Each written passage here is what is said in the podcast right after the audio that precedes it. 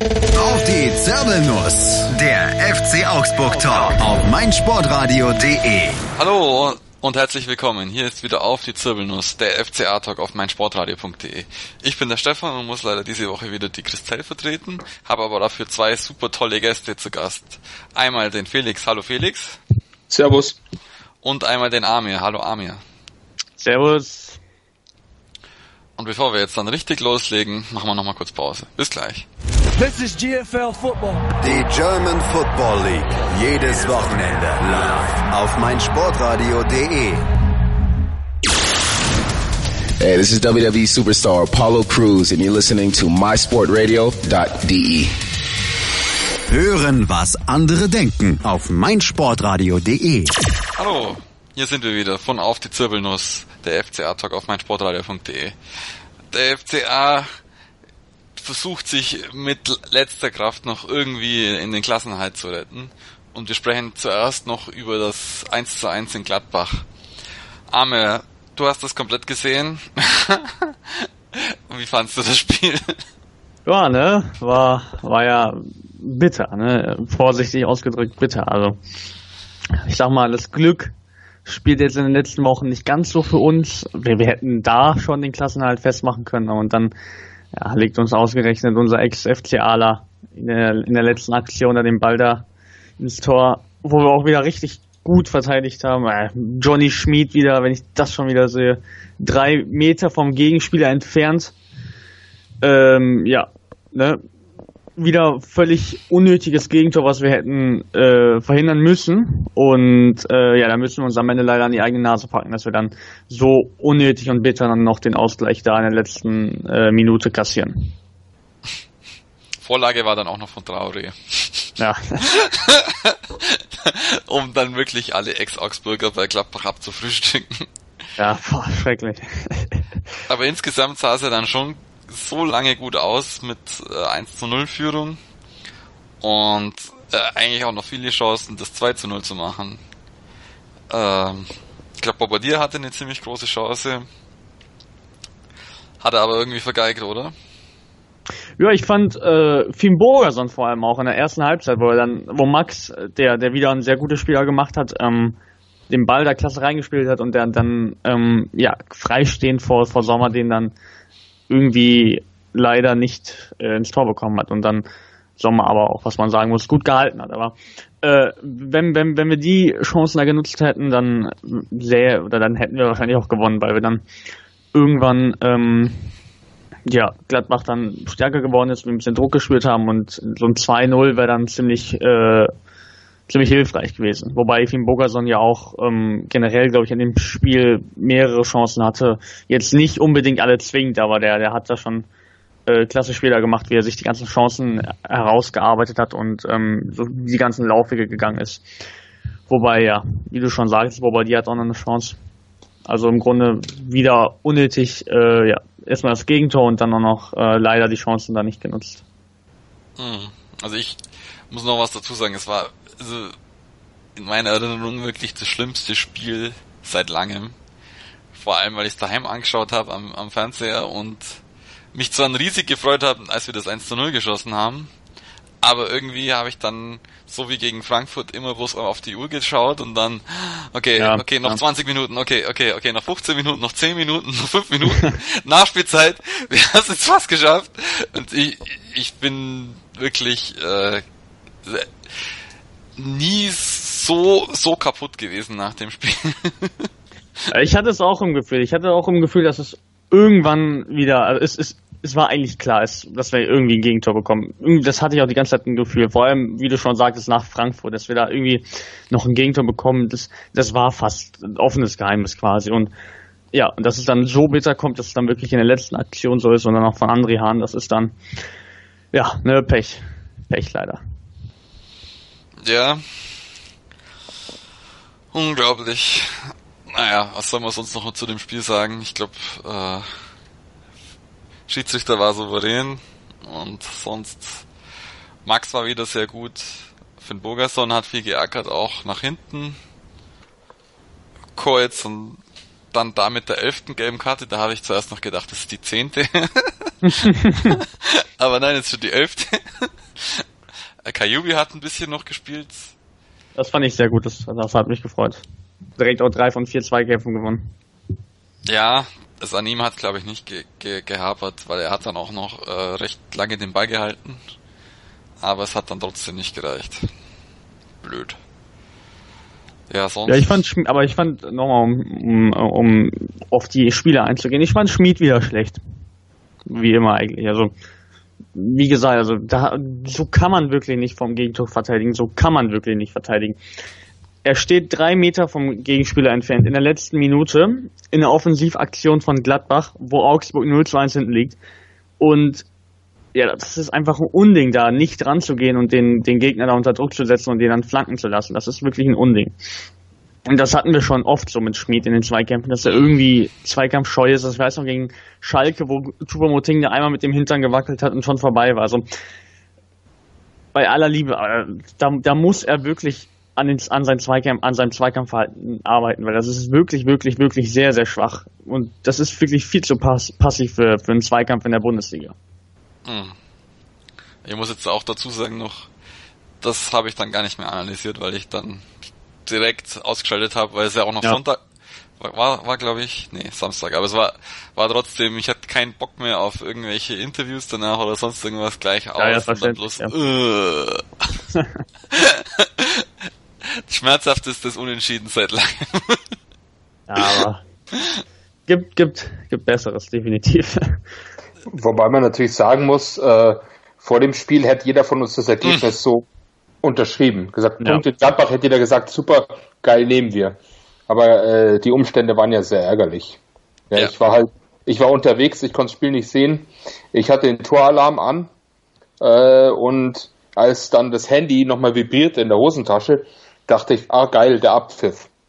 Und dann äh, ist mir trotzdem ein Fuck Scheißdreck rausgerutscht, als ich dann aufs Handy geguckt habe, was tatsächlich passiert war. ja, und also eben schlussendlich der Spielverlauf macht es leider äh, aus. Weil ich meine, den Punkt in Gladbach ist, ist mhm. eigentlich ein gutes Ergebnis. Ja. Unter normalen Umständen. Ja, also vor allem wenn jetzt viele so, so auch jetzt in Augsburg und so in meinem Umfeld haben eigentlich gemeint, ja, das war's jetzt für Augsburg, die verlieren die letzten drei Spiele und dann sind sie weg. Und jetzt haben wir, wenn wir jetzt dann auch drauf zu sprechen kommen, gegen, Do gegen Dortmund auch einen Punkt geholt, drei Spiele in Folge nicht verloren. Und bis auf den Ausrutscher gegen Frankfurt eigentlich jetzt sogar uns wieder so ein bisschen gefangen, wo man vielleicht wo insgesamt schon meinen könnte, also ich habe jetzt vor allem nach dem Spiel dann auch äh, auf Twitter dann noch geschrieben, ja, das tut jetzt sehr weh, aber ich finde, die Mannschaft funktioniert auf jeden Fall. Schmied mal, also ich finde Schmied nach vorne hin und wieder schon in Ordnung, aber ja, ja. Das, also jetzt vor allem, wenn ich noch an Schalke oder so zurückdenke, hat er da teilweise ein bisschen oder ziemlich große Probleme im Zweikampfverhalten. Ja, da stimme aber, ich dir definitiv zu. Aber Insgesamt funktioniert die, die Viererkette funktioniert jetzt wieder. Äh, Bayer und Co. fighten, Altin Top rennt wie ein Depp. Äh, gar nicht zu glauben, wie alt, wie alt er in dem Alter das hinbekommt. Max ist super, Finn Bogerson ackert auch. Deswegen hatte ich dann schon so den Mut nach dem Spiel, ja, das war jetzt, das, das ist jetzt blöd, aber irgendwie schaffen wir das. Und selbst wenn es jetzt Relegation ist, ich denke, die Mannschaft ist so gefestigt, dass es weitergeht. Ich muss noch mal eine Lanze für, für, für, für Rauve Leo brechen. Den fand ich sehr stark, oder beziehungsweise den finde ich in den letzten Spielen ziemlich stark. Äh, seit, seitdem er wieder da ist, also seitdem er gegen Frankfurt wieder gespielt hat, fand ich, äh, dass, es, dass die Abwehr da viel ruhiger und äh, souveräner da auftritt. Und ich finde, äh, Guve ist ein ziemlich äh, unterschätzter Spieler in der Bundesliga, weil ich finde, der, der bringt alles mit, um wirklich ein Top-Innenverteidiger zu sein. Der hat die Technik und die Ruhe und ähm, ja, man, man merkt wirklich, dass auch Hinteregger von, von ihm profitiert, dass auch Hinteregger seine Leistung äh, gesteigert hat, seitdem Frau Leo da wieder da ist.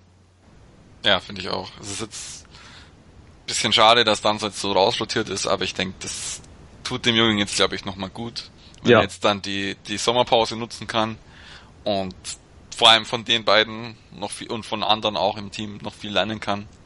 Und dann so ist auf jeden Fall trotzdem die Zukunft, denke ich. Ja, definitiv. Ja, aber sowohl Hinteregger als auch Hauelau sind ja Mitte 20 oder ein bisschen knapp drüber. Also ähm, da ist man dann eigentlich schon ganz gut aufgestellt, wenn sie halt fit bleiben. Ähm, ja, ich denke. Äh, ich ich habe halt. Ja. Ich liebe Eugel halt so ein bisschen noch mit der Dreierkette und dann wäre, wenn dann so dann auch noch super duper äh, reinkommt, wäre es eigentlich perfekt, glaube ich. Mit den ja, Dreierkette. Das Problem mit der Dreierkette ist halt immer, wie, wie lässt du dann die Flügelspieler spielen? Spielst du eine verkappte Fünferkette oder ähm, ich meine, da hängst du halt sehr von deinen Außenverteidigern ab, wie die nach hinten arbeiten. Das muss man halt, also ich meine, klar, hast du, du hast absolut das Bollwerk, um das zu spielen, aber das musst du halt auch wirklich vernünftig einstudieren. Mhm. Ähm, aber ich ertappe mich halt auch immer wieder dabei, jetzt im Schlussspurt, wo die Mannschaft wieder funktioniert, dass ich ein bisschen wehmütig darüber nachdenke, wie es denn gewesen wäre, wenn jetzt halt echt Howellow und gerade auch Finn Bogerson halt vielleicht wenigstens die Hälfte der Saison hätten spielen können. Mhm. Ich glaube, dann müssten wir uns jetzt nicht mehr über Abstiegskampf unterhalten, weil da hätten wir sicherlich die nötigen zwei oder drei Punkte mehr irgendwo unterwegs mitgenommen. Also mit dem echten Stür also ich meine, G spielt sicherlich eine, äh, eine der besseren Saisons für Augsburg, aber es ist halt kein Vergleich, finde ich, mhm. wenn du halt äh, Bogerson anschaust. Und ähm, Danso hat sich super geschlagen, aber du überlegst, dass wir da Spiele mit Janka und Katscha hinten drin hatten ähm, und denkst also, wenn Hauerlau und Hinteregger die ganze Zeit den Laden zusammengehalten hätten, dann wäre vielleicht schon gegen Ingolstadt nichts passiert. Ja, ähm, solche Sachen. Solche Spiele, die du halt knapp verlierst, spielst du dann unentschieden oder gewinnst knapp und die, das, die Punkte oder das, das Arschlecken, was uns jetzt halt gerade fehlt, wäre schon längst eingefahren. Mhm. Ja, das, das, das, das schwingt bei mir auch immer so mit. Ja, also ich finde die Transferpolitik jetzt nicht super oder eher schlecht im so letzten Sommer. Aber wenn man so im Hinterkopf behält, wer jetzt diese Saison alles verletzt war, über die, über lange Zeiträume, ist glaube ich auch bisschen vermessen, was de, dass der FCA so viele gute Spieler für sich halten kann. Dass er so viele Ausfälle, äh, also wir hatten ja jetzt Hovelo, Finn Bogerson, Bobadilla war Kajubi. auch Kaju, Kajubi auch die ganze Saison eigentlich. Inge, ähm, was war noch alles? Es war, waren dann Bayer war auch immer wieder verletzt. Verhach ist eigentlich nie richtig ausgeheilt gewesen, auch immer wieder raus. Jan Mora weg ist Sean Parker 2.0. Ja, ja, die, ja genau, dann hast du Sean Parker auch noch verliehen. Hast du, an, andersrum, andersrum, äh, äh, Sean Parker ist Jan Moravec 2.0. schon viel länger und viel verletzter da. Ja, aber beides, beides äh, Stammgäste in der Hessling Park Klinik. Ja. ja, der ist jetzt auch bei Nürnberg, glaube ich, auch wieder verletzt, oder? Ja, der ist der arme, der arme Junge. Der, der tut mir wirklich, der, der, tut mir wirklich leid. Ich bin ein großer Fan von ihm, aber ähm, die eine Partie, die er gegen 1860 da äh, gespielt hat, länger gespielt hat, die, die fand ich, da hat er auch fast ein Tor gemacht, die, die fand ich, hat er wieder ganz gut gemacht. Ich finde auch, er ist wirklich ein ganz guter Fußballer, aber das ist auch wirklich unnormal, wie viel Verletzungspech der hat. Er hat jetzt Kreuzbandriss, Knieprobleme und dann jetzt hat er jetzt, äh, jetzt hat er sich wieder Meniskus gerissen und ja, der, der, er kann einem wirklich nur leid tun, der Junge. Okay. Ja, dann. Aber um, um nochmal jetzt auf die Transferpolitik nochmal einzugehen. Ich fand, äh, dass sie diesen Sommer ziemlich schwach war. Also mhm. man hat einen Teigel geholt, ähm, den ich jetzt nicht wirklich Bundesliga-fähig sehe. Man hat einen Usami geholt, der taumelte auch eher um Platz auf dem Platz da rum und ähm, irgendwie ist das auch nicht wirklich äh, das Gelbe vom Mal, eher im Gegenteil. Äh, wen hat man noch geholt? Man hat äh, Katscher geholt, der ist für mich auch wirklich allerhöchstens quantitativ für die Kaderbreite jemand, aber ähm, tief in der Qualität haben wir jetzt außer Hinteregger, glaube ich, keinen geholt. Und Hinteregger hast du dann zu spät eigentlich geholt. Der hat die genau, ganze Vorbereitung und Schmied, verpasst.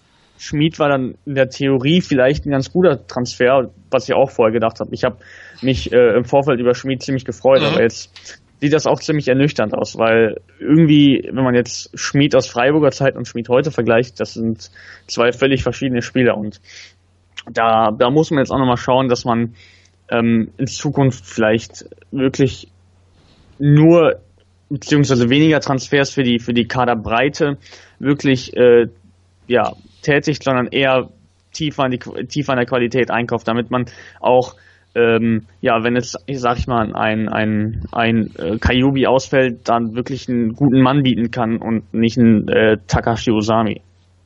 Ja.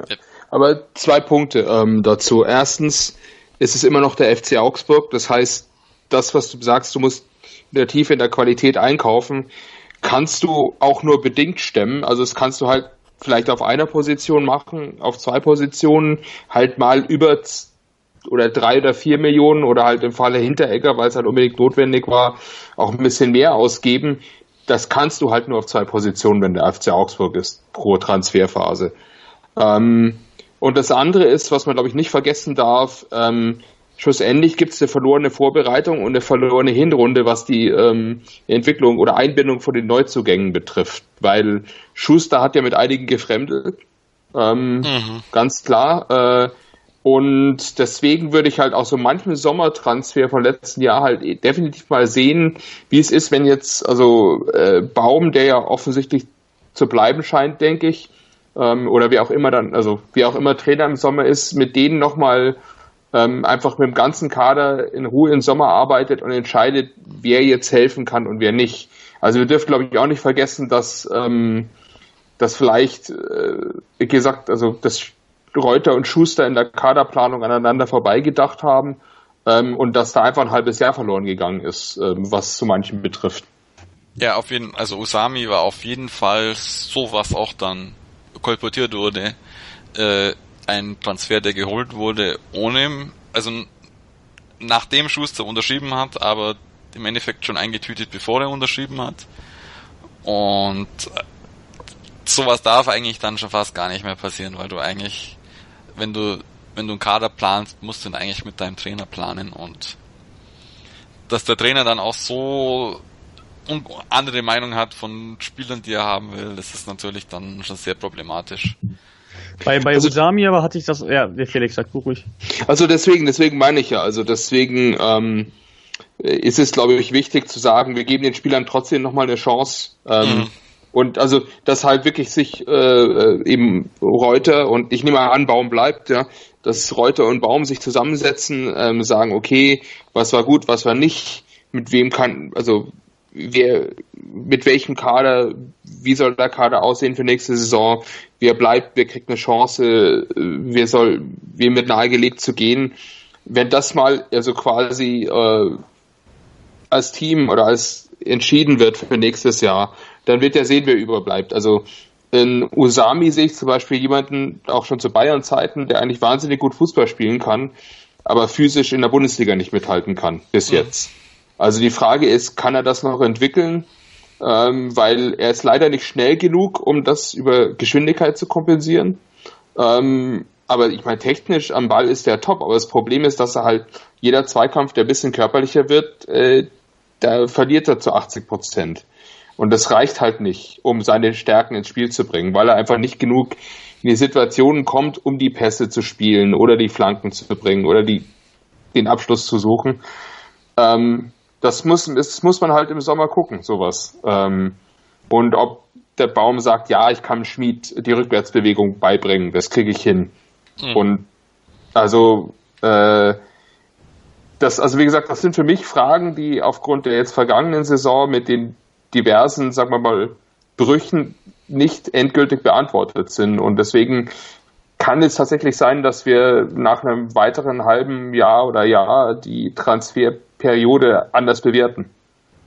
Um, bei Usami fand ich, also ich, ich stimme dazu, also ich finde Usami ist völlig verschenkt auf, auf, auf den Außenpositionen. Wie du schon sagst, er, er hat eine sehr, sehr, sehr gute Technik und ich finde, er, er, er kann auch wirklich gut mit dem Ball umgehen, aber auf Außen ist er da wirklich verschenkt, weil, weil er ist halt, wie du gesagt hast, nicht, nicht äh, der schnellste und Zweikampf stark ist er auch nicht. Ich würde ihn viel lieber auf, auf der 10 mal sehen, weil er, glaube ich, einer ist, der so den finalen Pass spielen könnte und mhm. zudem auch dribbel- und schussstark ist, was, äh, wo ich mir auch, glaube ich, als er kam, auch mal ein paar Videos auf YouTube angeschaut habe und da war das genauso. Also der kann, der Junge kann wirklich dribbeln und der Junge kann äh, schießen und deshalb würde ich ihn liebend gerne mal auf der 10 sehen wie er da seine Kreativität da äh, umsetzen würde im Spiel. Das wäre auch mal eine ganz interessante Alternative zu, zu Altintop, der ja auch ähm, ja auch ein sehr, sehr spielintelligenter und ähm, ja, ein Mann ist, der, der das Auge hat. Und das würde ich auch mal ganz, äh, ganz gerne bei, bei Usami sehen, weil ich glaube, der ist potenziell auch jemand, der ähm, auch wirklich äh, so den finalen Pass spielen könnte und dann dadurch äh, Stürmer und Außenspieler ganz gut äh, einsetzen könnte. Okay. Ja, was, ich, was mir halt noch so einfällt, ist, ich denke, ja, der FCA hat nicht so viel Geld, deswegen würde ich aber jetzt nicht immer so super billige Spieler wie äh, Katscher holen, sondern vielleicht auch manchmal so bisschen risikoreicher sowas wie Hahn. Versuchen zumindest aus der dritten, zweiten Liga noch. Ja, aber Hahn war ja super billig. Ja, aber der, der zweiten kriegst du vielleicht dann nicht mehr so günstig. Bei Max ja. hast du jetzt auch schon recht viel hinlegen müssen.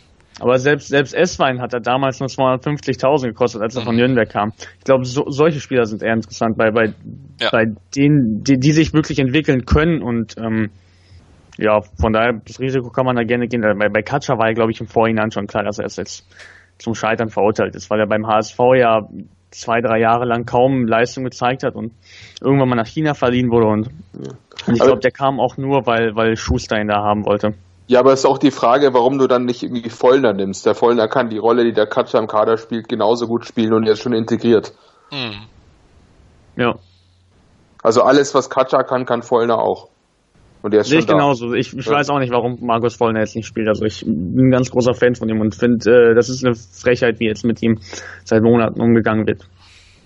Gut, ich meine aber andererseits, wie gesagt, das ist jetzt auch äh, Luxus, den du dir halt im Abstiegskampf nur bedingt leisten kannst. Ja. Weil du musst jetzt halt wirklich die auf den Platz, also du kannst jetzt halt eben auch sowas wie, wie du sagst, Usami auf der 10 mal ausprobieren.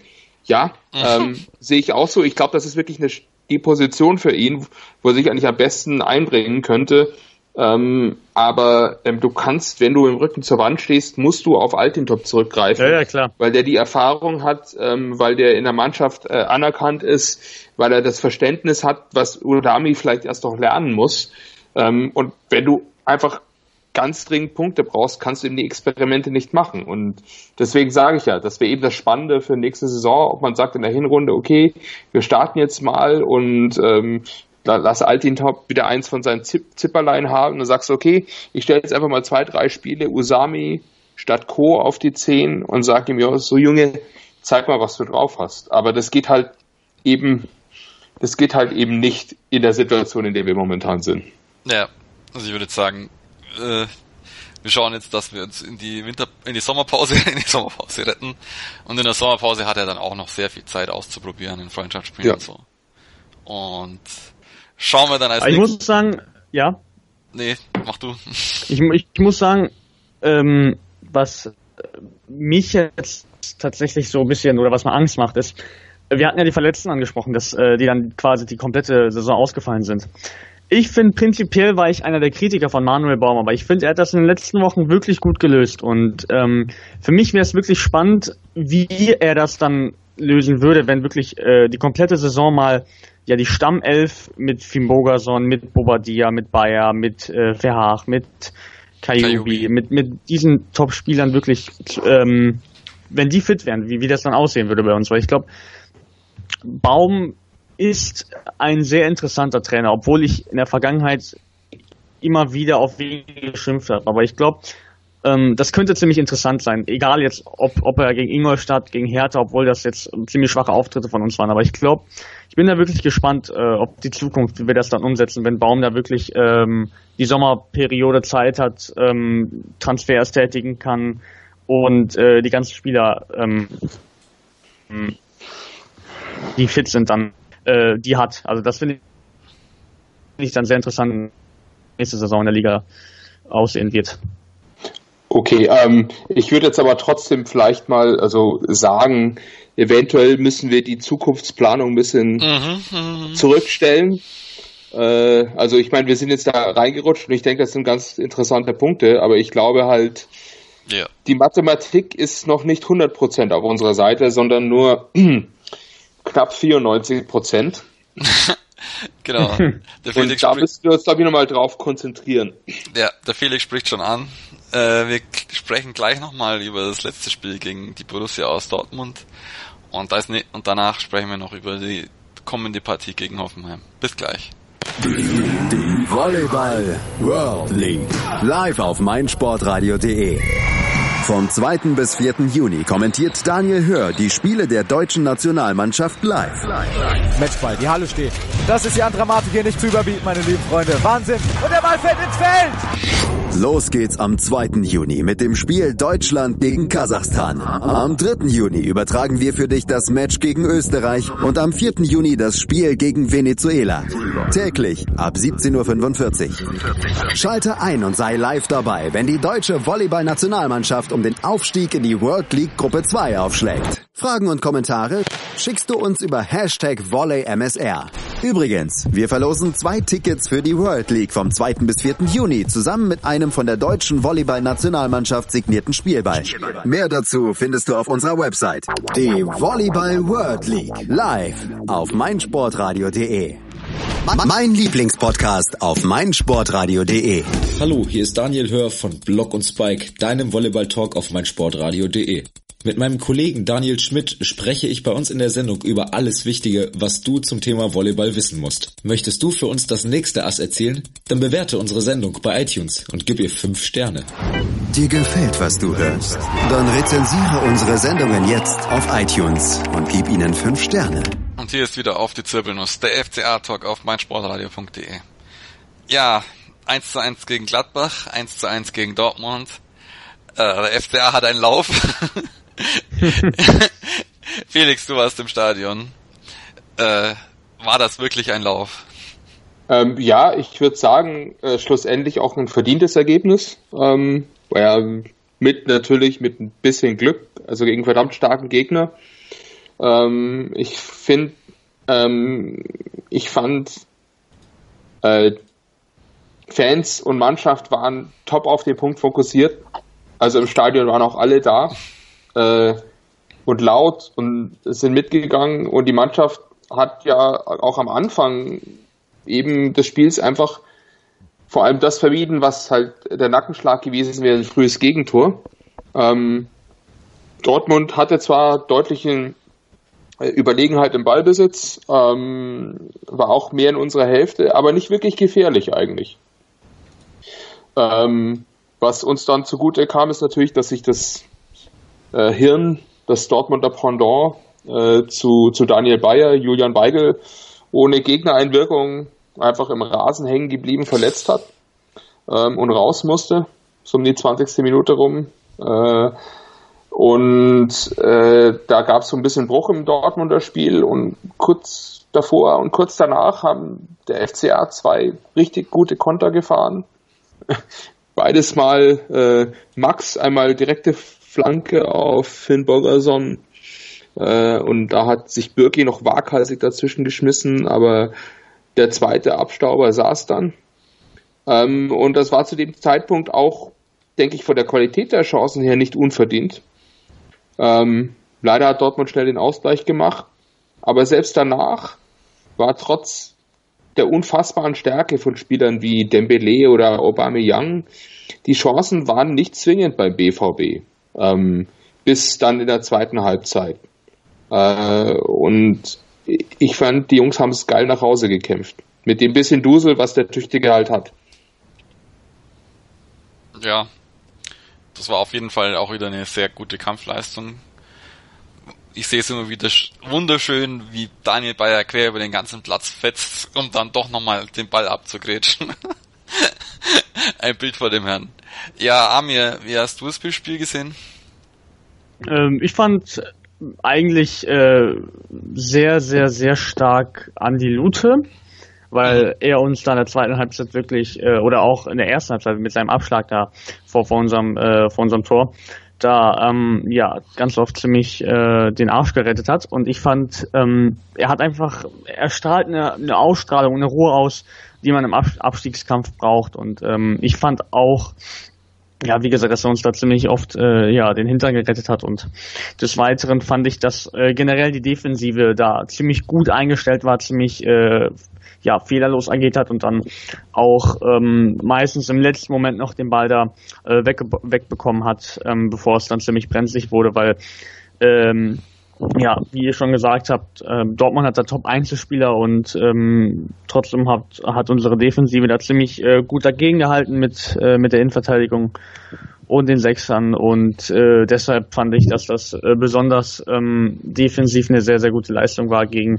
gegen das Star-Ensemble von Dortmund da äh, so gut aufzutreten. Ähm, kurzer Einschub, äh, mir ist gerade eingefallen, ähm, Andi Lute war ein Sommertransfer übrigens.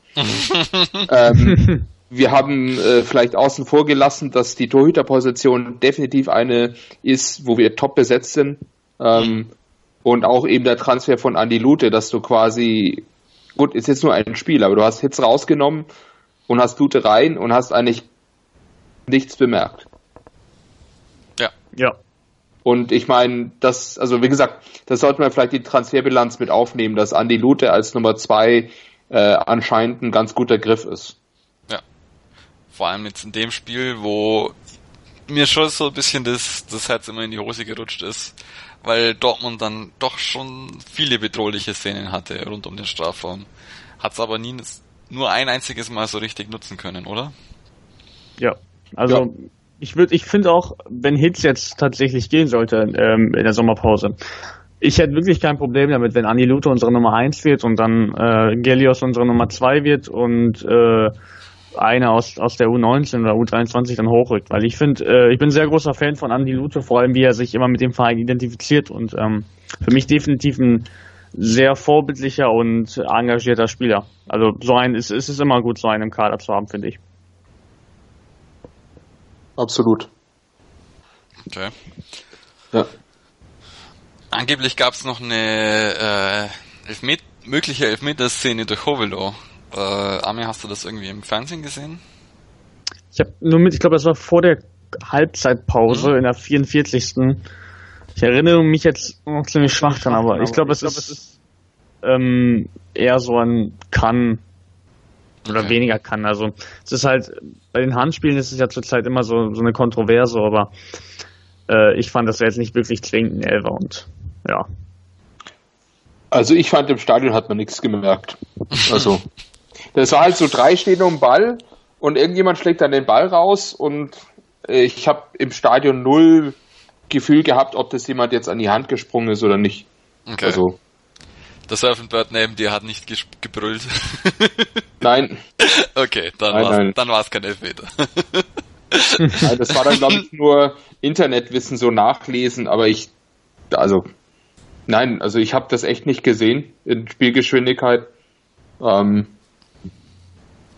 also äh, jetzt klar, ich habe mir die Zusammenfassung angeschaut, denke ich auch, der Ball springt an die Hand, die Hand ist abgestreckt.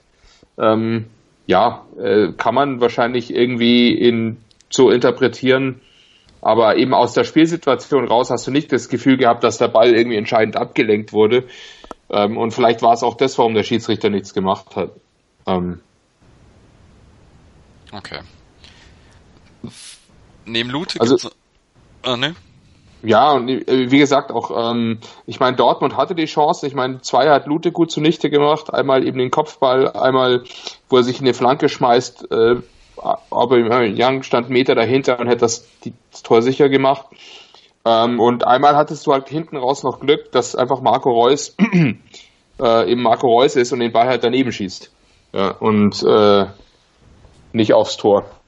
Aber ansonsten ähm, dafür, dass Dortmund eigentlich relativ dringend auch gewinnen musste, um den dritten Platz zu sichern, muss ich sagen, war es halt, denke ich, haben sie auch einfach nicht genug Gefahr entwickelt oder wir haben sie nicht genug Gefahr entwickeln lassen, ähm, um das Spiel zu gewinnen. Und äh, klar, bis auf die drei Chancen, wo du ein bisschen Glück hattest, äh, klar, äh, fand ich das äh, völlig in Ordnung. Ähm, Lustigerweise bei, bei der Diskussion um Schmid vorhin im ähm, Gladbach-Spiel dachte ich daran, ich hatte ähm, für ähm, das Dortmunder Fernsehen schwarzgelb.de ähm, Kumpel da, der da, der da schreibt und den Vorbericht schreiben musste, ein paar Sachen zum FCA gesagt und ich hatte bei der Aufstellung drauf getippt, eigentlich, dass Popedia auf dem rechten ähm, Flügel spielt und nicht Schmid. Weil ich dachte, er wäre vielleicht für 90 Minuten wieder fit. Aber gut, Baum wollte vielleicht einfach die erfolgreiche Startelf nicht aufbrechen. Mhm. Aber ich würde mich nicht wundern, wenn jetzt zum Beispiel im nächsten Spiel ähm, Bobadilla statt Schmid äh, aufläuft. Ja. Vor allem, er hat ihn dann auch nicht, nicht von der Bank gebracht, Bobadilla. Aber Bobadilla hat jetzt wenigstens eine Woche mal komplett ausgesetzt. Tut ihm vielleicht auch mal nicht schlecht, weil mhm. mir immer so das Gefühl ist, wenn er so viele Wadenprobleme hat, dass es äh, einfach zu schnell wieder ins kalte Wasser geschmissen ist, oder? Ja, also ich glaube, das ist wie bei Verhaag mhm. mit den ganzen ja. kleinen Verletzungen, dass da ähm, der Verein versucht, da wirklich äh, die Spieler fit zu bekommen in einer ziemlich kritischen Phase und die dann ähm, nicht wirklich aus äh, die Verletzung auskurieren können. Und jetzt hatte Boba zum Glück ein bisschen länger Zeit dafür und ähm, deshalb erwarte ich auch wie Felix, dass er dann nächste Woche dann äh, in Hoffenheim etwas länger spielt. Okay. Ja, also, aber das ist auch, was wir vorhin gesagt haben. Es hast halt keinen Raum für Experimente, wobei Digger ist eine absolut bewährte Kraft. Ähm, du weißt, was du von ihm kriegst, auch wenn er nur 20 Minuten spielen kann. Ähm, und deswegen, das Problem ist, dass du eben einfach zurzeit nicht leisten kannst, ihn nicht spielen zu lassen. Beziehungsweise, deswegen war es gut, dass er gegen BVB irgendwie schlussendlich nicht spielen musste, ähm, ja. um vielleicht im letzten Spiel auch vielleicht über 90 Minuten anzugreifen und seine Aggressivität und seine Bissigkeit einzubringen. Weil er natürlich nach hinten dann schon, also wenn er Bock hat, ähm, anders arbeitet als als äh, oder ich meine als, als Schmied oder beziehungsweise halt er stört dann halt seine Gegenspieler schon vorne energischer oder entnervt die ein bisschen mehr, mhm. ja, oder beschäftigt die. Ähm, deswegen, das ist die Hoffnung. Ähm, aber ja, also äh, fand ich super, ähm, wie die Mannschaft das gemacht hat. Auch im Stadion dann, dass die Leute ähm, die letzten zehn Minuten waren auch wirklich alle auf den Beinen, haben das Team noch nach ähm, wirklich noch ins Ziel gepusht. Also ich habe jede Grätsche nur noch gefeiert ähm, und bejubelt. Und ja, dann äh, ging ja das große Zittern los. Ähm, haben wir Handysignal, wie steht es in den anderen Stadien? Ja. Und dann treffen die Deppen vom HSV noch gegen Schalke. Oh Gott. ja. ja.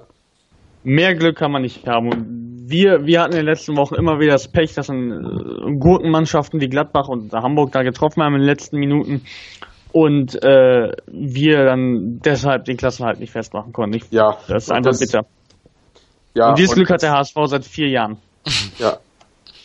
Ja, aber wir hatten es auf der Hinfahrt schon gesagt, ähm, als wir im Zug saßen, da haben wir gesagt, vielleicht können wir einfach äh, eine Regel einführen, so wie früher drei Ecken Elfer, äh, vielleicht dreimal Relegation, ein Abstieg. Also das fände ich einfach nur fair mittlerweile, weil das ist halt echt, also ich ja, ich sag's ja, aber es ist kotzt halt an, echt, halt es ist halt einfach echt erbärmlich. Und ja. die sollen die Scheißuhr jetzt endlich abstellen. Das ist ja nicht mehr zu auszuhalten. Ja. Okay. Ja, das ist, ist einfach so. Ich, ich sehe das genauso. Also, wer so viel Geld für Transfers und äh, so einen Kader hat mit, mit Einzelspielern wie Kostic und Wood und da trotzdem da unten noch auf Platz 16 durchgehend rumgurkt, ist, ist halt einfach für mich nicht Bundesliga tauglich. Das ist einfach so. Gut, kannst du auch über den dritten im Bunde sagen, natürlich ähm, Wolfsburg. Ähm, die ja, haben ja auch einige Spieler, die richtig ähm, gut sind und auch eben vielleicht jemand wie Gomez, der sogar eben auch im Kopf äh, gut vorangeht, weil von dem liest man eigentlich, also was die Sache betrifft, eigentlich immer sehr gute Interviews. Der ist also seit dem Winter auch sehr ehrlich zu der Situation. Ähm, und das ist äh, Mario Gomez ist ja, finde ich, der große Trumpf des FCA. Ähm, jetzt äh, auf den letzten Spieltag gesehen, weil natürlich ähm, Wolfsburg und Hamburg gegeneinander stehen und sich Punkte wegnehmen werden. Und ich hoffe stark drauf, dass ähm, die Abschlussstärke von Mario Gomez äh, uns die entscheidende Schützenhilfe gibt. Ja, ja. ja. ihr spricht es auf jeden Fall schon an. Äh, das Endergebnis äh, hat Konsequenzen und wir holen nochmal schnell den Rechenschieber raus und überlegen uns, wie es genau alles möglich ist am letzten Spieltag. Bis gleich. Die Baseball-Bundesliga live auf meinsportradio.de. Tim Collins von EuroBaseballTV.com kommentiert alle Spiele der Hard Disciples live. Thomas with a bouncer up the middle into center field base hit. Steinlein coming around third. He is safe. He got under the tag. Baseball Live auf meinsportradio.de. Im Web und in der App.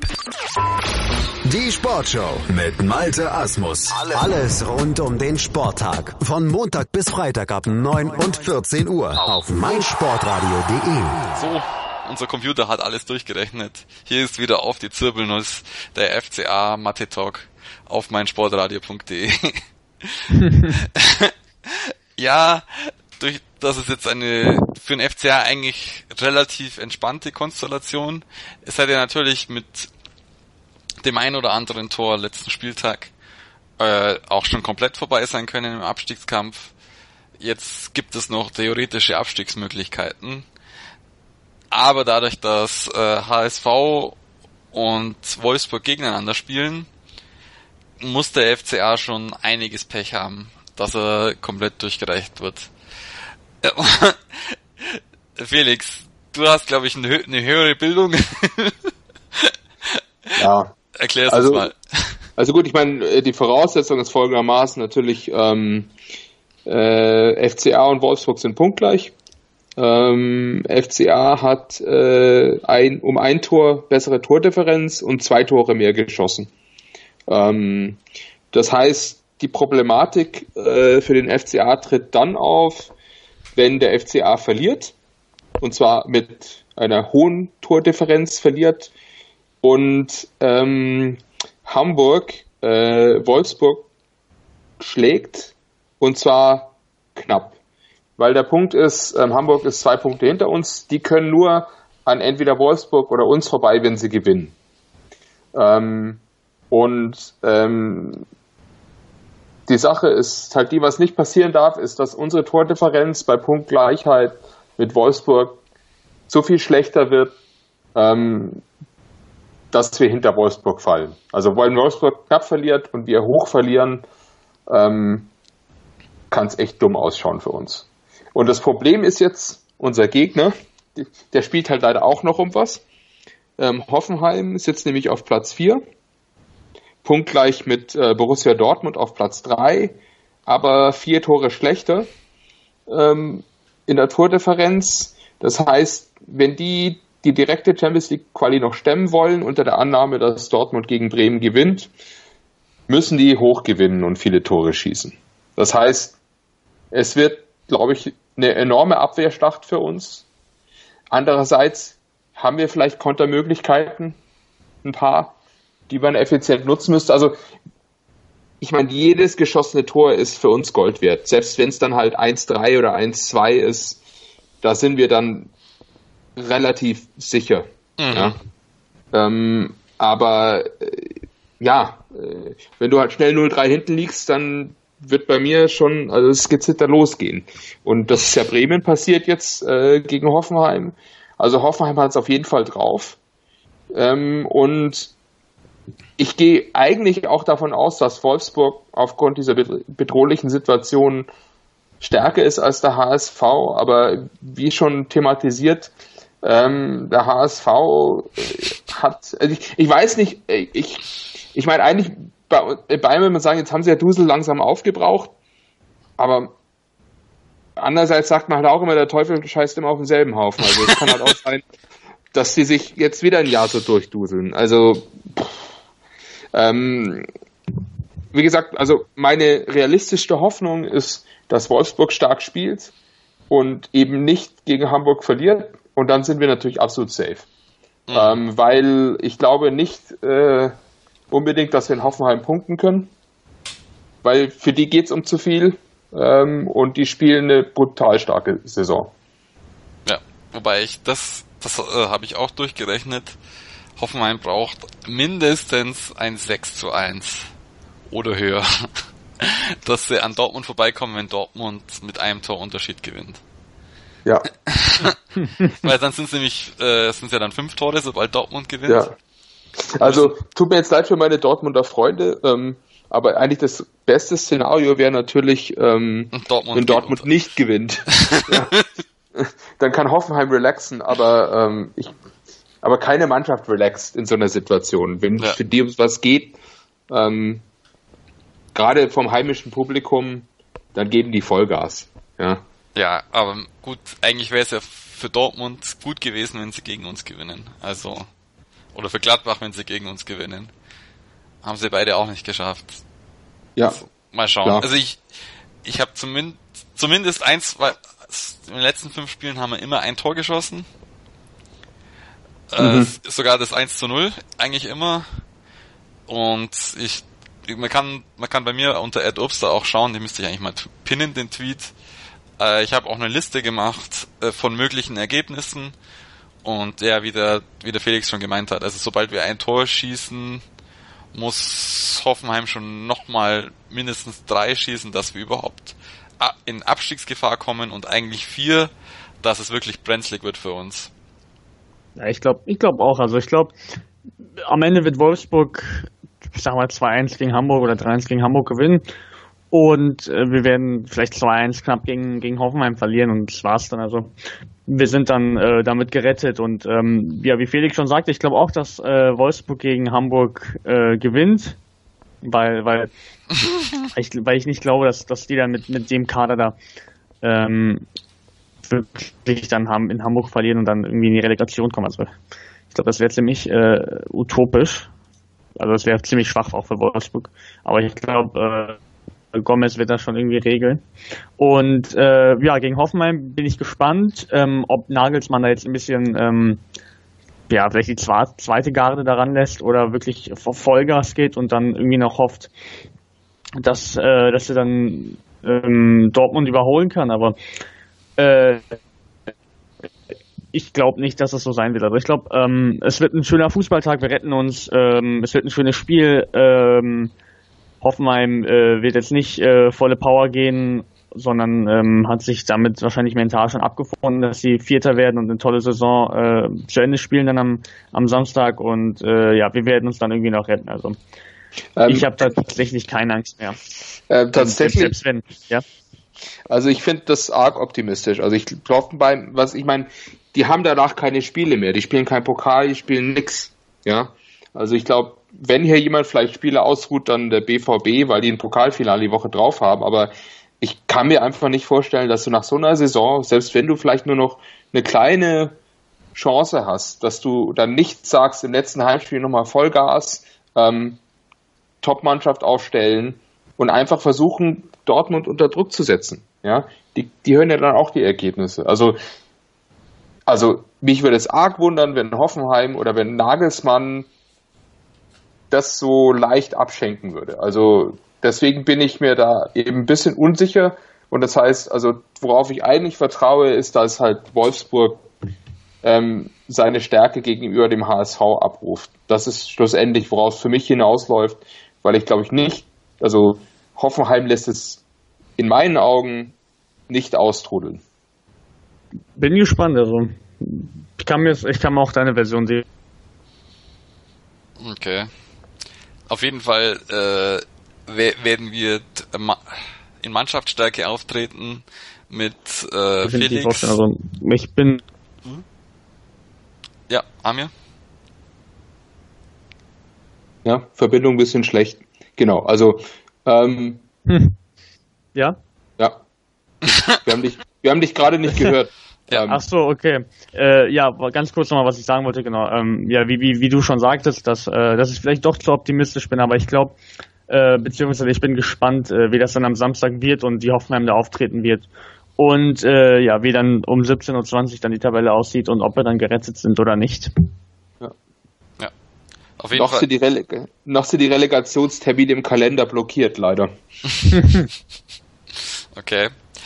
Damit das, äh, du die Blockade möglichst bald lösen kannst, ist auf jeden Fall Team MSR Zirkel Zirbelnuss in voller Stärke dabei oder in, in guter Stärke dabei mit äh, Felix, Tom, Tom und sogar Andy und natürlich mir.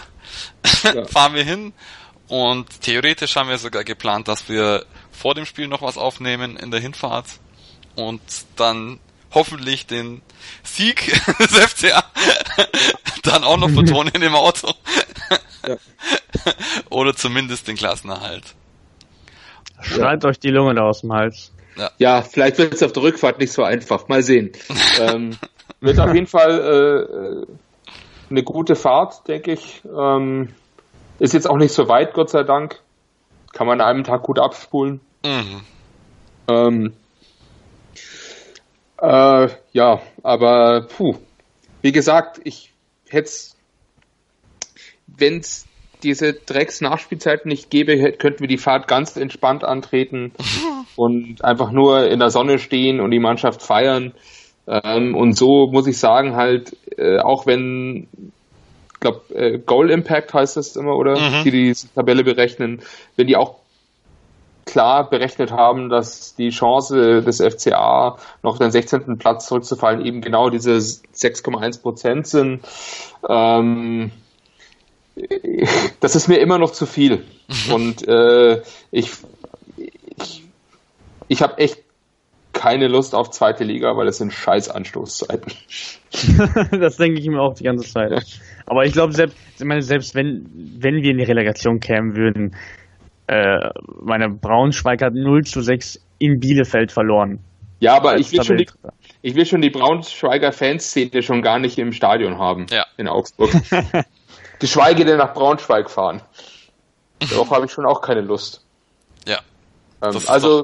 Doch, da wünschen wir doch lieber Wolfsburg ja. ein wunderschönes Niedersachsen-Derby. Wobei Han Hamburg ist ja auch nicht weit weg von Braunschweig. Ja. ja. Nein, also, ähm, ja. Schlussendlich ist mir so ziemlich alles lieber als Relegation. ja. ja. Okay. Ähm, dann sind wir schon langsam am Ende. Ich würde jetzt sagen, jetzt tippen wir noch schnell, wie der FCA die Klasse hält. Am besten beide Spiele tippen wir. Wir tippen zuerst äh, das Spiel des FCA und dann das Spiel von Hamburg gegen Wolfsburg. Amir, was tippst du? Ich tippe Hamburg gegen Wolfsburg 1 zu 2, also 2 1 Wolfsburg. Und FCA Hoffenheim leider eine 2 zu 1 Niederlage für uns. Womit wir aber trotzdem gerettet werden. Okay. Felix? Also ich bin mal ein bisschen optimistisch. Also ich sag Wolfsburg gewinnt 2-0 in Hamburg. Ähm, und ich glaube aber, dass der FCA vielleicht ähm, defensiv, ja, okay, ich, ich, also ein Tor schießen wir und ich glaube, wir kriegen drei, aber es reicht ja trotzdem. Alles, solange Wolfsburg es nicht versaut. Okay, dann muss ich noch tippen. Ich tippe, dass wir auch drei kassieren, aber dann mit letzter Kraft und letzten Willen noch ausgleichen auf ein 3-3 und dass Hamburg natürlich gewinnt. das kann das sein. Die gewinnen mit einem 2-1. Okay. Ich denke, auf jeden Fall sind wir uns einig, dass der FCA die Klasse hält und dass irgendwer anders in die Relegation muss. Und äh, ja, die Zirbelnuss könnt ihr auf Twitter unter @ms@zirbelnuss folgen. Die Zirbelnuss gibt's auch auf Facebook. Mich könnt ihr unter @obster auf Twitter folgen. Ich habe jetzt auch gerade noch schnell diesen Tweet angepinnt mit äh, möglichen Konstellationen vom letzten Spieltag. Für alle, die noch gern spicken wollen während dem Spiel. Äh, Arme, wie kann man dich verfolgen? Auf Twitter ähm, at finally-amirt. Super. Und Felix, wo kann man dir? Ja, ähm, immer noch als äh, Semikofer auf Twitter. Und ähm, alle Kritik wie immer äh, an Andi Riedel. genau. Und da sagen wir Tschüss, bis aufs nächste Mal und auf jeden Fall nur der FCA. Sei dein eigener Programmchef. Mit unserer neuen meinsportradio.de App wählst du jetzt zwischen allen Livestreams und Podcasts. Einfach, immer, überall. Hol dir unsere neue App für iOS und Android und bewerte sie jetzt bei Google Play und im App Store von iTunes.